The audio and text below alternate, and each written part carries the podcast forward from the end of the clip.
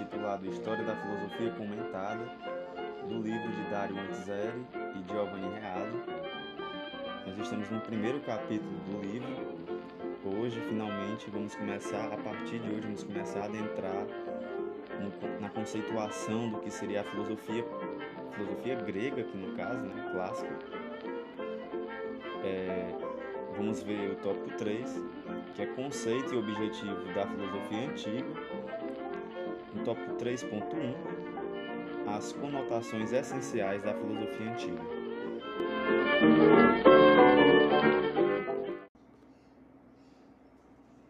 Segundo a tradição, o criador do termo filosofia foi Pitágoras, o que, embora não sendo historicamente seguro, no entanto, é verossímil o termo certamente foi cunhado por um espírito religioso que pressupunha só ser possível aos deuses uma sofia, ou seja, que em grego seria sabedoria, ou seja, uma posse certa e total do verdadeiro, uma contínua aproximação ao verdadeiro, um amor ao saber, nunca saciado totalmente, de onde justamente o nome filosofia, ou seja, amor pela sabedoria.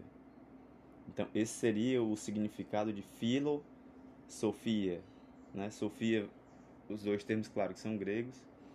Filos é, seria esse amor, essa amizade.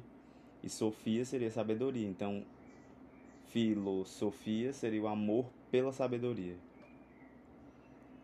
É, e por que o Pitágoras? Né? Porque nós vamos, vocês vão ver com, conosco como o Pitágoras e os pitagóricos tinham uma relação muito forte com um cunho religioso. Claro que com suas devidas é, é, proporções né, e diferenças. Mas, substancialmente, o que entendiam os gregos por essa amada e buscada sabedoria? O que seria essa sabedoria, então, para os gregos? Desde o seu nascimento, a filosofia apresentou de modo bem claro três conotações, respectivamente relativas a a, a primeira, o seu conteúdo, e é isso que nós vamos ver agora nesses três pontos: o conteúdo da filosofia. B, o seu método, que método é utilizado pela filosofia, principalmente grega. E C, o seu escopo, ou seja, qual é o seu propósito, qual é a sua finalidade. Então vamos lá, o primeiro ponto, A. No que se refere ao conteúdo a filosofia pretende explicar a totalidade das coisas, ou seja, toda a realidade, sem exclusão de partes ou momentos dela. Então a filosofia realmente pretende compreender o todo, a totalidade das coisas que existem. Assim, a filosofia distingue-se das ciências particulares, que assim se chamam exatamente porque se limitam a explicar partes ou setores da realidade, grupos de coisas ou de fenômenos.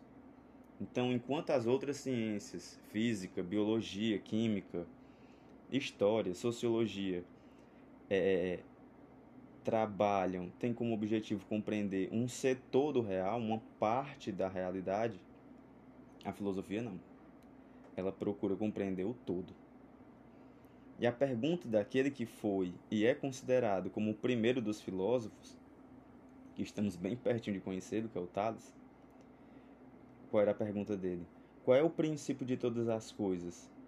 Já mostra, isso já no primeiro filósofo, já mostra a perfeita consciência desse ponto.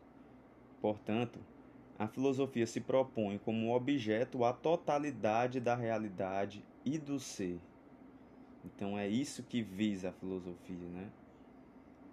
E como veremos, esse é o conteúdo da filosofia, e como veremos, alcança-se a totalidade da realidade e do ser, precisamente descobrindo qual é o primeiro princípio, isto é, o primeiro porquê das coisas. Então, o porquê que as coisas existem.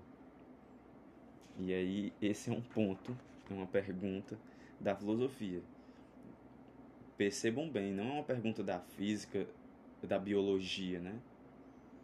É porque o ser das coisas. Não estou perguntando por que existe vida, porque eu já estou particularizando a pergunta. Eu não estou perguntando por que existe o movimento. Não. Eu estou, por, estou perguntando por que existe o existir. Porque, porque existe a possibilidade de se perguntar o porquê. Né? É mais anterior. Então, segundo ponto, B. No que se refere ao método, a filosofia visa a ser explicação puramente racional daquela totalidade que tem por objetivo. Então, qual é o método? Como é que nós vamos? Que caminho nós devemos é, desvencilhar para alcançar essa totalidade? O caminho é o racional. O nosso método é o método racional. O que vale em filosofia é o argumento da razão, a motivação lógica, o logos, que é, seria o termo grego, que nós vamos falar, utilizá-lo muito, que poderia ser traduzido como lógica, como racionalidade, como um pensamento organizado e ordenado. Não existe uma tradução precisa para logos. Não basta a filosofia constatar, determinar dados de fato ou reunir experiências. Ela deve ir além do fato e além das experiências para encontrar a causa ou as causas precisamente atrás da razão, através da razão, desculpa. Então, assim, não basta me deparar com um acontecimento, né? É, eu, eu seguro um objeto aqui no ar e solto, ele cai, certo? Eu não quero saber somente o que causa isso, né? Ou melhor dizendo, isso as outras ciências também fazem. Isso é o fato, que é o fato? Eu solto o objeto e ele cai. Né? Mas o que causa isso? Existe uma ciência que vai tentar descobrir o porquê disso. Então, mas que método utilizar? E aí é que entra a racionalidade. Somente a experiência empírica, sensível, através da minha observação, não vai me dizer a causa. Eu vou ter que utilizar de abstração eu vou ter que utilizar de racionalidade para poder encontrar a causa disso, desse fenômeno. É justamente esse caráter que confere cientificidade à filosofia. Só uma questão rapidinha aqui. Se a filosofia é uma ciência ou não, é uma questão muito complexa também, que mais à frente vários autores vão retomar. Pode-se dizer que esse caráter também é comum a outras ciências, que, enquanto tais, nunca são uma mera constatação empírica, né, imediata, sensível, mas também são pesquisa de causas e razões, claro. As outras ciências também querem saber as causas e as razões. A diferença, porém, está no fato de que, enquanto as ciências particulares são pesquisa racional de realidades e setores particulares, a filosofia, como dissemos, é pesquisa racional de toda a realidade do princípio ou dos princípios de toda a realidade. Com isso, fica esclarecida a diferença entre a filosofia, arte e religião também. A grande arte e as grandes religiões também visam a captar o sentido da totalidade do real, também visam essa totalidade, a arte e a religião. Mas o fazem, respectivamente, uma com o mito e a fantasia, que é a arte, outra com a crença e a fé, como dissemos acima, que aqui no caso seria religião. Ao passo que a filosofia procura a explicação da totalidade do real precisamente no nível do logos, ou seja, da racionalidade, né? da lógica. Tem que ser argumentativa, né? E coerente, coisa. Com rigor. Essa é a questão na filosofia. Existe um rigor no método deve existir um rigor no método científico. Todas as concepções filosóficas que, foram, que não foram acatadas, que foram deixadas de lado, é porque não tinham rigor na sua pesquisa. E o último ponto, por último, o C, o objetivo ou fim da filosofia está no puro desejo de conhecer e contemplar a verdade. É somente isso que a filosofia quer: conhecer e contemplar a verdade. Em suma, a filosofia grega é amor desinteressado pela verdade. Não existe um interesse. Perguntar por que conhecer a verdade? Não tem um motivo. Como escreve Aristóteles no Filosofar, os homens, citação, buscaram conhecer a fim de saber e não para conseguir alguma utilidade prática. Então, assim, não tem utilidade prática na filosofia. Eu não vou conseguir comer, eu não vou ganhar dinheiro, eu não vou me vestir bem, eu não vou arranjar um amor. Não, não existe uma utilidade prática com a filosofia. Com efeito, a filosofia só nasceu depois que os homens resolveram os problemas fundamentais da subsistência, libertando-se das mais urgentes necessidades materiais. Olha que interessante, a filosofia só surge depois que os seres humanos deram conta das suas necessidades básicas. Não tinham que estar mais se preocupando com ela, com essas necessidades básicas, alimentação, saúde, segurança. E aí puderam pensar algo maior. E conclui Aristóteles, e aí eu, e vem uma nova citação. Portanto, é evidente que nós não buscamos a filosofia por nenhuma vantagem estranha a ela, ou seja, não existe algo fora da filosofia que com a utilidade, né? Aliás, é evidente que, como consideramos homem livre aquele que é fim em si mesmo, sem estar submetido a outros, da mesma forma, entre todas as outras ciências, só a esta consideramos livre, pois só ela é fim em si mesma. Somente a filosofia visa a si mesma. A filosofia tem como fim em si mesma, então por isso que seria uma liberdade pura. A filosofia não tem um objetivo fora de si. Sim, terminou a citação, continuando o texto. E é fim em si mesmo porque tem por objetivo a verdade, procurada, contemplada e desfrutada como tal. Então a filosofia só quer pura e simplesmente a verdade. Então, pode-se compreender a afirmação de Aristóteles, e aí vem uma nova citação. Todas as outras ciências podem ser mais necessárias do que esta, mas nenhuma será superior. Fim de citação. Então, todas as outras ciências podem ser mais necessárias para a vida prática, mas nenhuma das outras ciências será superior à filosofia, de acordo com Aristóteles. Por quê? Porque ela é a única que é livre por si. Uma afirmação que foi adotada por todo o helenismo, que seria um período que vem que é no finalzinho do pensamento grego já. Impõe-se, porém, uma reflexão. A contemplação peculiar à filosofia grega não é o ótium vazio, ou seja, não é um ócio sem sentido, não é um, um simplesmente ficar sem fazer nada. Não é simplesmente isso, não é só um ócio.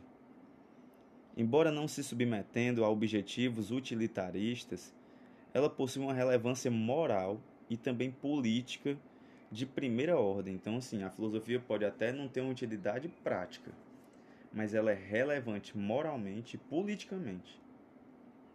Com efeito, é evidente que, ao se contemplar o todo, mudam necessariamente todas as perspectivas usuais, muda a visão do significado da vida do homem e se impõe uma nova hierarquia de valores. Olha que interessante isso aqui. Então, a partir do momento que eu tenho uma visão do todo e que eu mudo a minha visão sobre a totalidade da existência, sobre a realidade, o valor sobre as coisas muda completamente. Nós hoje valorizamos as coisas de determinada maneira. Mas pode ser que através de pensamentos filosóficos eu tenha uma outra compreensão da realidade e outras coisas passem a ter valor, muito mais valor para mim do que determinadas coisas que anteriormente eu valorizava mais. Em resumo, a verdade contemplada infunde uma enorme energia moral. E como veremos, com base precisamente nessa energia moral foi que Platão quis construir o seu estado ideal. O estado aqui político que está falando. Governamental, né? mas só mais adiante é que poderemos desenvolver e esclarecer adequadamente esses conceitos. Entre mentes, ficou evidente a absoluta originalidade dessa criação grega. Os povos orientais também tiveram uma sabedoria que tentava interpretar o sentido de todas as coisas, o sentido do todo, sem se submeter a objetivos pragmáticos. Também existiu isso nos povos orientais mas tal sabedoria oriental era entremeada de representações fantásticas e místicas, o que a levava para a esfera da arte, da poesia ou da religião. Em conclusão, a grande descoberta da filosofia grega, filosofia grega, foi a de ter tentado essa aproximação ao todo, fazendo uso somente da razão, do logos e do método racional, uma descoberta que condicionou estruturalmente, de modo irreversível, todo o Ocidente.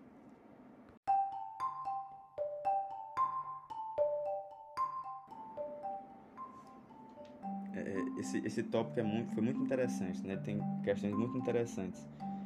É engraçado que eu estudo filosofia há tantos anos, mas sempre que, é, que eu retorno para o conceito de filosofia, a gente se pega se questionando novamente o que é a filosofia. Isso é um negócio muito interessante. Eu acho que vou morrer e essa questão vai continuar. Isso mostra um, um, um, um ponto básico na filosofia. O filósofo não é o sábio. E é isso que eu quero que vocês entendam. Né? Essa é uma questão muito importante. Não é o sábio o filósofo.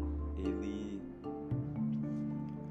Ele não é detentor da sabedoria, ele ama porque ele busca e vive à procura e contempla. Se eu contemplo um objeto que é belo, o Platão vai dizer que a verdade é bela porque se é a verdade é bela. Se eu contemplo, eu não possuo, não sou dono daquilo, certo? E isso é, é muito interessante na filosofia, essa procura eterna. Nenhum filósofo ele vai ser o detentor do saber. Se alguém um dia afirmar eu compreendi a totalidade, eu, eu entendo o todo, se posicionar, se portar como um sábio, morreu a filosofia ali. Né? Porque não tem mais procura, amizade pelo saber. Esse amor, a procura pelo saber não vai existir mais. E aí outra coisa que a gente pode falar é sobre essa questão do ócio, como ele é relevante né, para a filosofia. Olha, quando Aristóteles vai dizer que para se filosofar é necessário o ócio criativo aqui, né? não é um ócio vazio, é um ócio criativo. Ele está querendo dizer que as nossas, nós não podemos estar imersos completamente nas necessidades básicas, porque senão não vai sobrar tempo para a filosofia. E essa é uma questão que gera muita dificuldade no, no nosso tempo, por exemplo. Nosso tempo muito ocupado, totalmente preenchido e cheio de utilidades, né? Nós vivemos um tempo que tudo tem que ter um porquê tem que ter um, um, uma necessidade prática. Isso é muito, em vários sentidos, é antifilosófico. Né? Por que, que é antifilosófico? Porque dificulta muito a reflexão filosófica. Por isso que é necessário muitas vezes a filosofia parar, ao filósofo parar e pensar o que é o que é a existência, como ela está se comportando, né? o que é esse fenômeno, por que, que esse tempo é tão frenético e tão preenchido dessa forma. Né? E daí a necessidade da filosofia do ócio e como é difícil hoje. Né?